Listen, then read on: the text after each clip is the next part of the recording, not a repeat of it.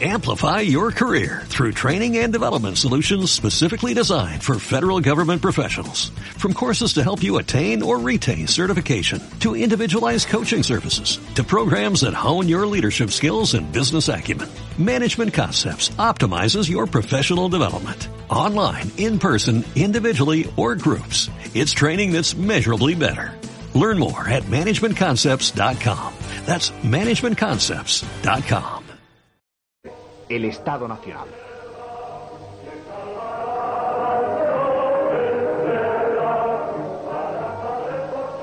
Estamos ante un Estado antiestado, desnacionalizado y antinacional.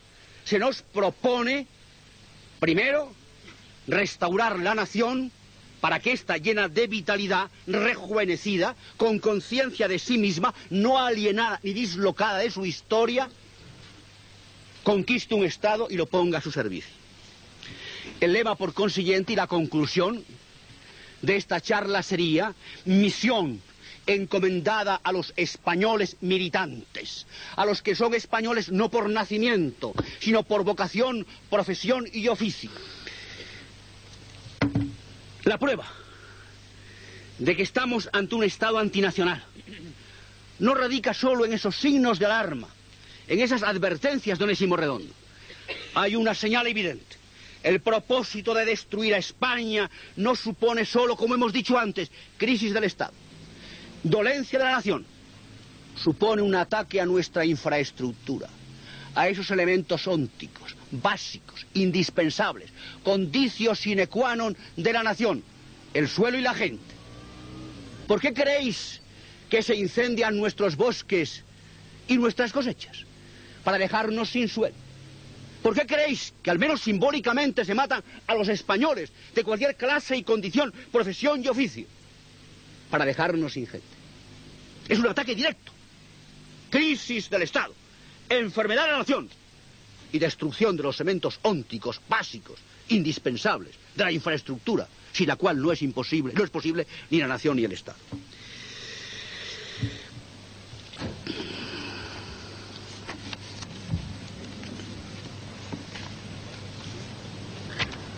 Nosotros, tratando de construir un Estado nacional, hemos de ser implacables, intolerantes, intransigentes contra aquellos que de una forma o de otra pretenden dejarnos sin suelo y sin gente. Un Estado nacional tiene que perseguir, constituirse en centinela, en vigilia permanente, en beligerante contra aquellos que tratan de destruir esos presupuestos ónticos de la nación. Por consiguiente, la persecución de la delincuencia y del terrorismo, la persecución de los incendiarios, la persecución de aquellos que con la droga tratan de dejarnos sin gente, dejando solamente la envoltura corporal y dejando sin alma, dejando enloquecida nuestra juventud, el Estado Nacional tiene que proponerse de forma implacable, para ser fiel a su esencia y a su cometido histórico, de velar por el suelo y por las gentes de España. Esto con respecto a la infraestructura con respecto a la estructura, con respecto a la nación, a esos elementos ónticos vivificados por la encarnación de un elemento espiritual, que la personifican y le dan un yo responsable para hacer historia. ¿Cómo conocer la nación? La nación no solamente se la conoce contemplando esos elementos ónticos. La patria no es solamente la física, la geografía, la gaita, la lira, el apego al terruño que decía José Antonio. Es sorprender el alma de España el espíritu de España, la conciencia de España, la metafísica de la nación española. Y para entender la metafísica de España, para conocer a España y conociéndola, amándola, hay que meditar sobre España. Hay que caminar hacia el tabor. Es preciso que España, detrás de su realidad física, que puede no gustarnos y que de hecho hoy no nos gusta, nos muestre su metafísica, la enorme belleza interior de España, el alma de España.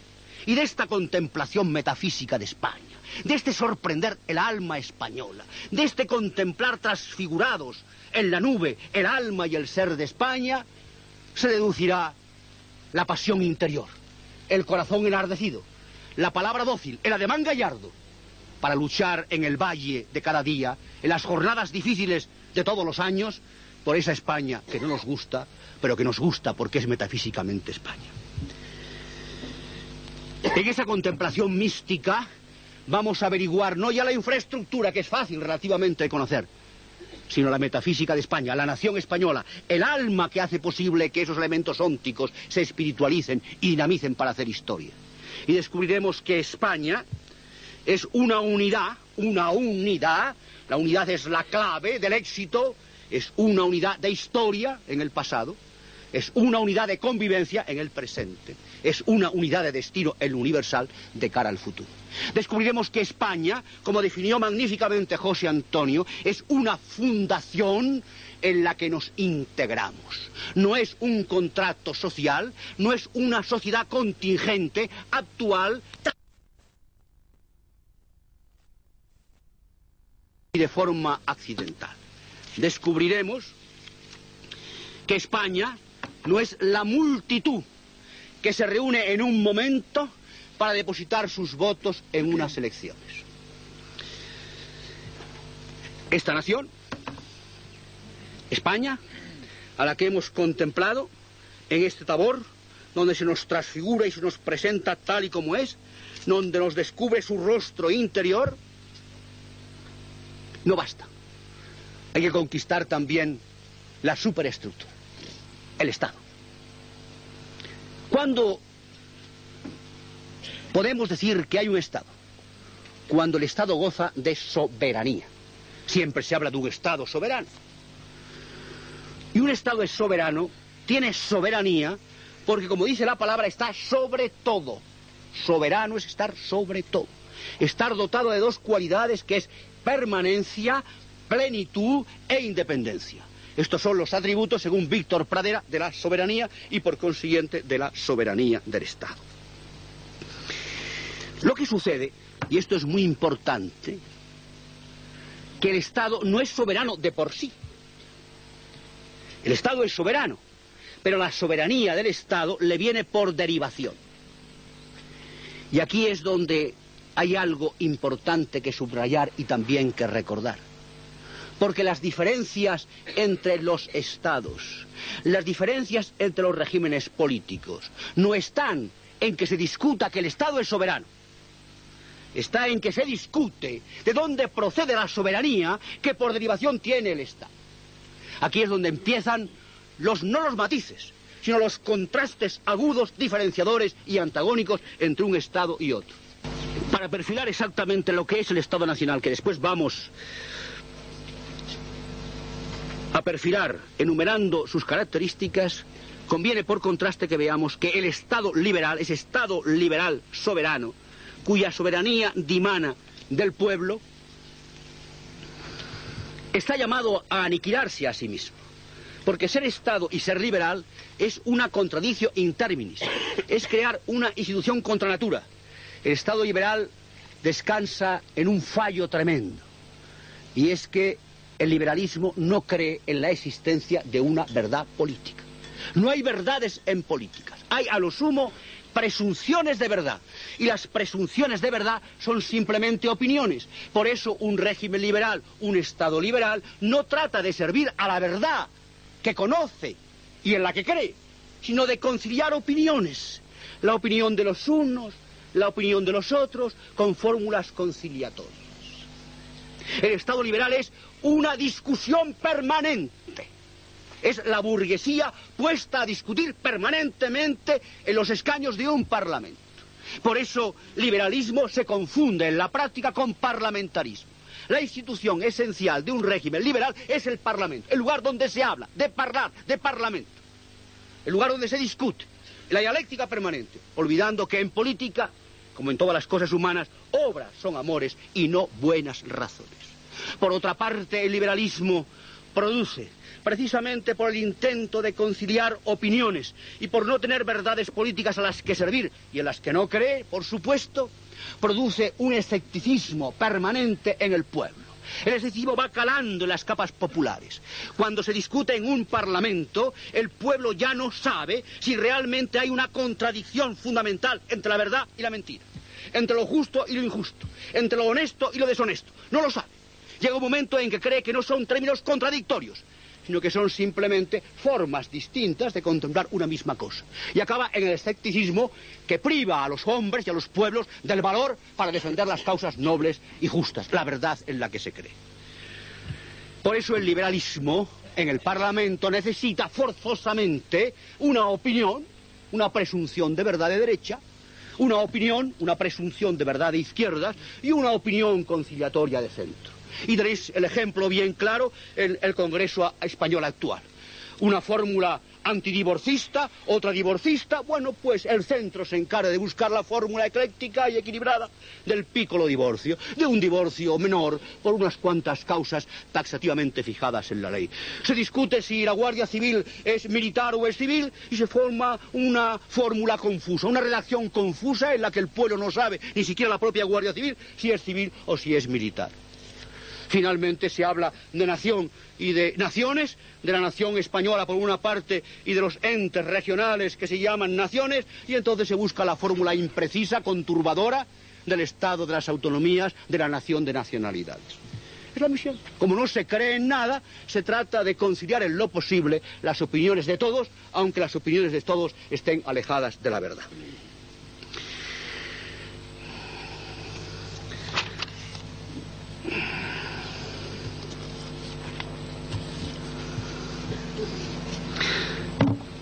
Hemos definido, por consiguiente, en las líneas eh, fundamentales y básicas el Estado liberal. El Estado marxista es un Estado soberano. La soberanía dimana no del pueblo, sino de la clase que se llama el proletariado. Pero el Estado marxista no puede nunca, nunca, estar al servicio de la nación, si es fiel a sí mismo. Porque Marx y Engels, en el manifiesto comunista, afirman que los proletarios no tienen patria.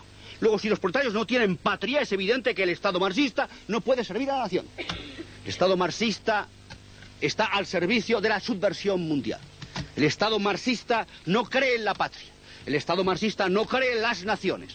Este fenómeno de los micronacionalismos separatistas es un fenómeno importado, mejor dicho, importado por nosotros y exportado desde Rusia para terminar con las auténticas naciones históricas. El Estado marxista, por eso mismo, es un Estado totalitario que monopoliza tres cosas fundamentales. Monopoliza la riqueza, el Estado marxista es dueño de todo, más que el Estado, el partido, más que el partido, los dirigentes del partido, más que los dirigentes del partido, la clase nueva, que apareció claramente definida en un libro famoso publicado por uno de los colaboradores de Tito en Yugoslavia. Ellos tienen el monopolio de la riqueza, tienen el monopolio de la cultura y tienen el monopolio de la fe religiosa. Porque aun cuando parezca una contradicción, el Estado marxista es un Estado religioso por ser precisamente antiteo y antirreligioso.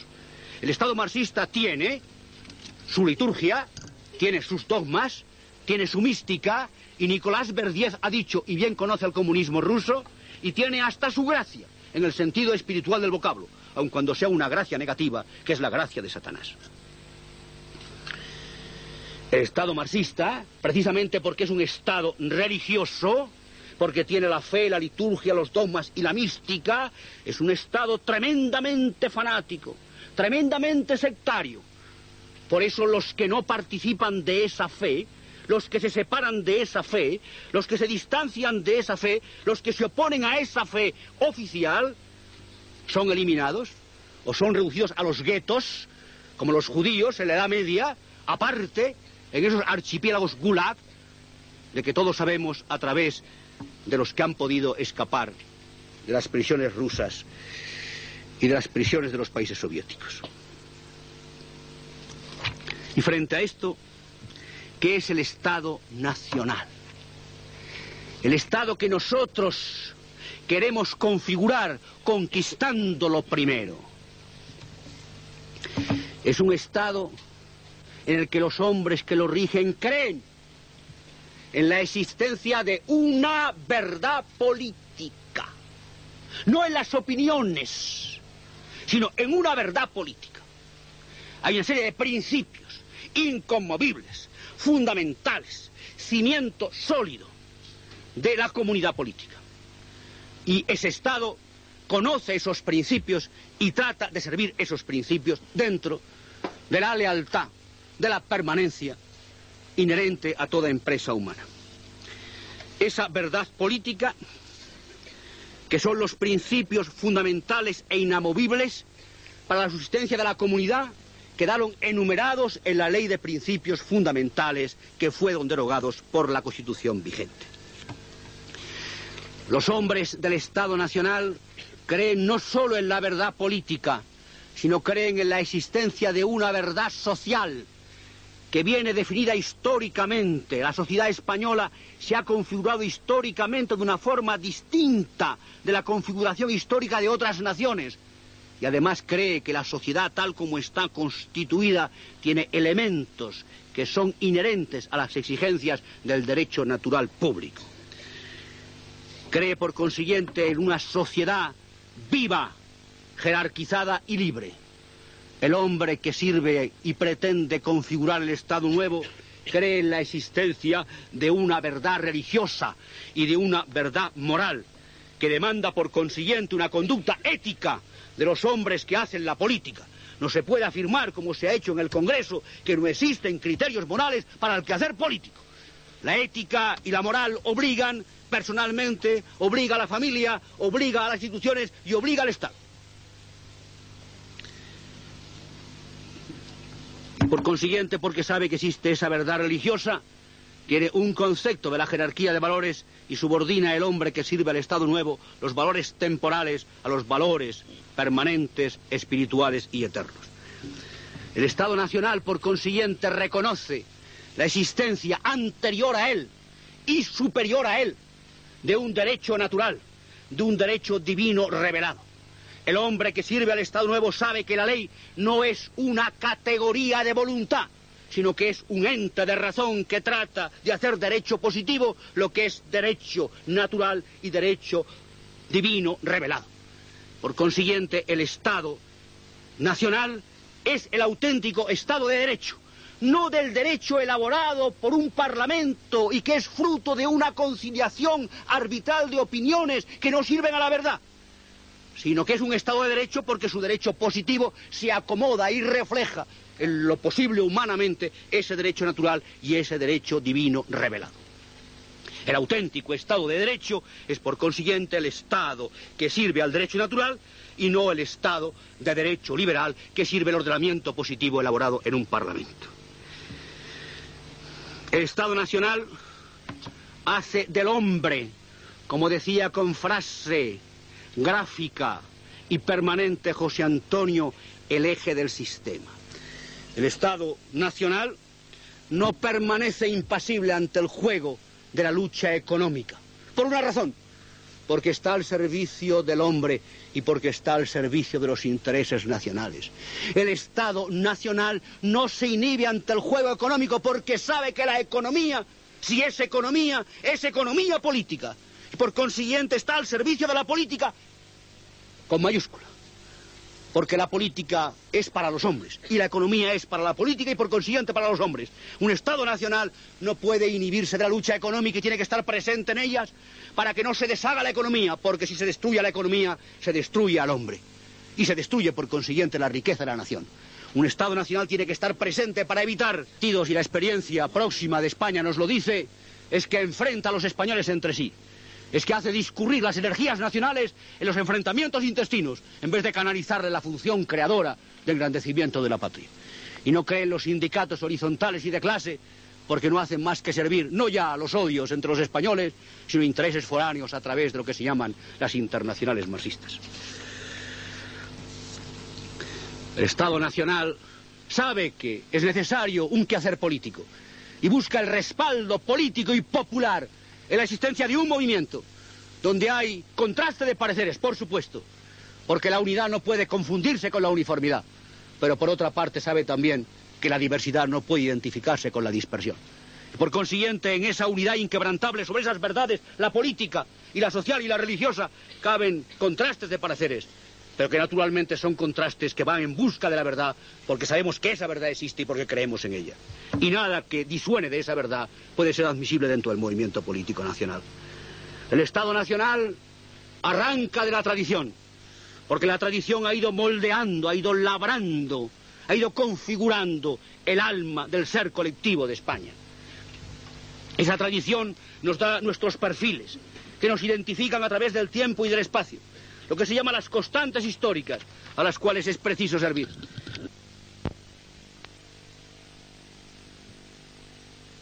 La, por la tradición y está constituida por el nacional sindicalismo. Y cuando habla de crear un frente nacional, dice esa fuerza nueva, en España está representada por el tradicionalismo y por la falange. Pero Onésimo Redondo llega más. Onésimo Redondo, que ha analizado y profundizado en el pensamiento de Menéndez Pelayo, autor doctrinalmente tradicionalista, no dinástico, tradicionalista, el hombre que ha buceado en nuestra historia literaria, el hombre que ha defendido más apasionadamente, no solamente con la palabra, sino con el argumento y con la investigación histórica, la cultura española, Onésimo Rondo dice, Menéndez Pelayo, ese tradicionalista, es el padre del nacionalismo revolucionario español. Importante. Porque los que aman al pueblo, decía San Pío X, no son los revolucionarios marxistas, sino son los que aman la tradición de sus patrias. El Estado nacional no es un Estado de autonomías, no es un Estado federal, no persigue la unión moral en la figura del monarca de Estados soberanos e independientes.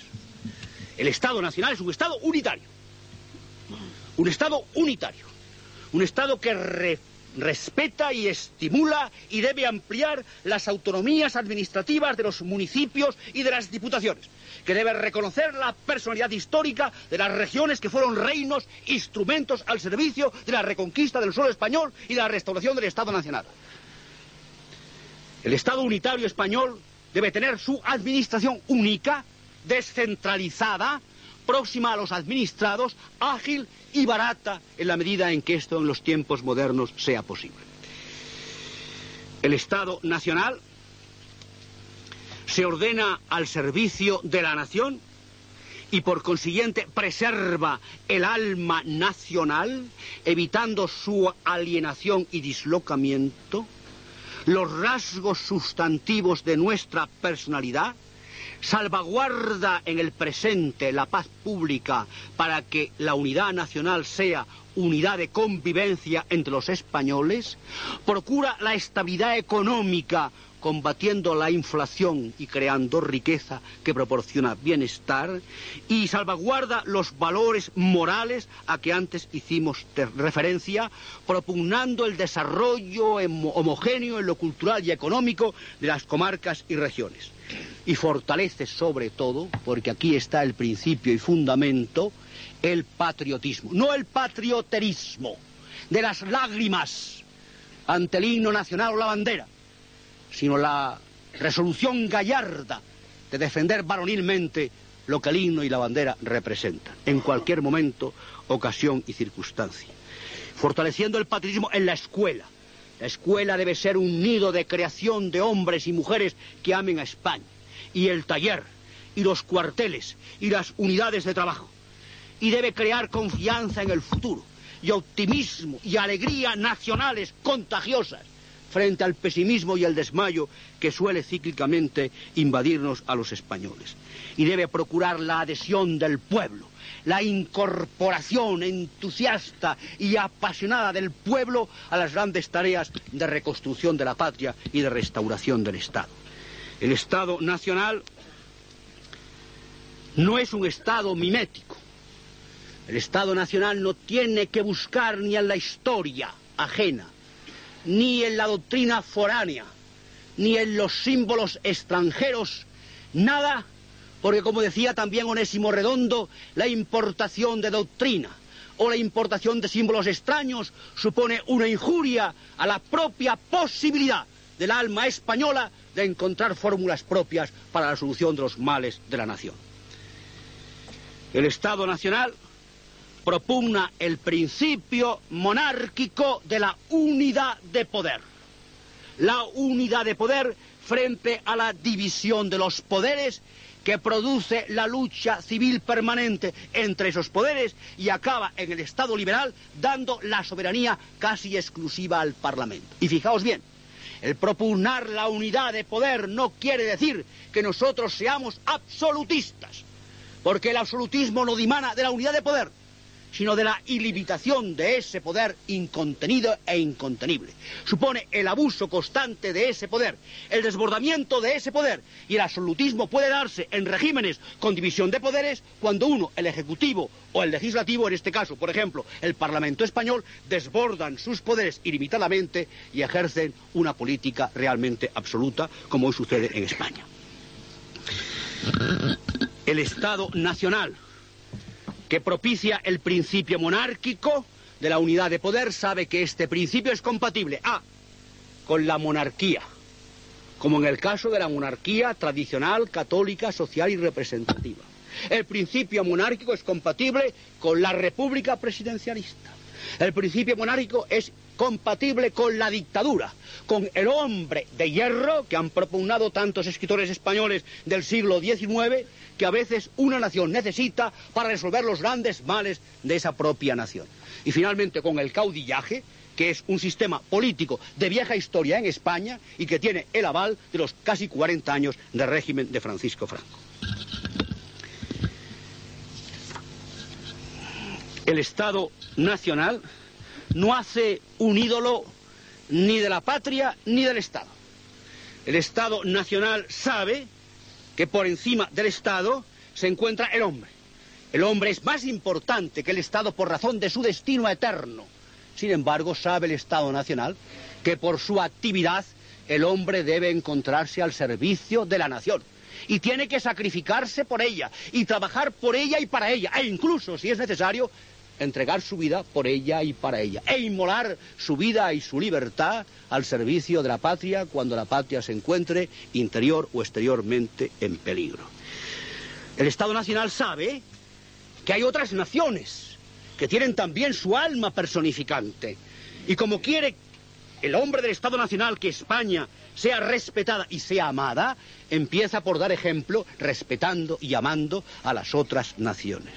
El Estado Nacional trata también de reconstruir la Europa cristiana, la Europa auténtica, en la que hay también unos elementos ónticos que yo no voy aquí ahora a analizar, pero el alma de esa Europa fue el Evangelio y fue el cristianismo. Y nosotros somos un país geográficamente y espiritualmente europeos porque nosotros, los españoles, contribuimos a hacer esa Europa auténtica. La hicimos con el camino de Santiago, donde los hombres de Europa se abrazaron y se conocieron en torno al sepulcro del apóstol.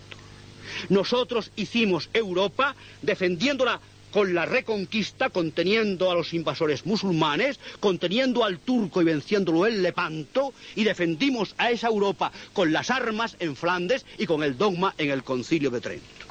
El Estado Nacional sabe que España forma parte de una nación más grande que la que está enmarcada en nuestros límites geográficos peninsulares, insulares y africanos.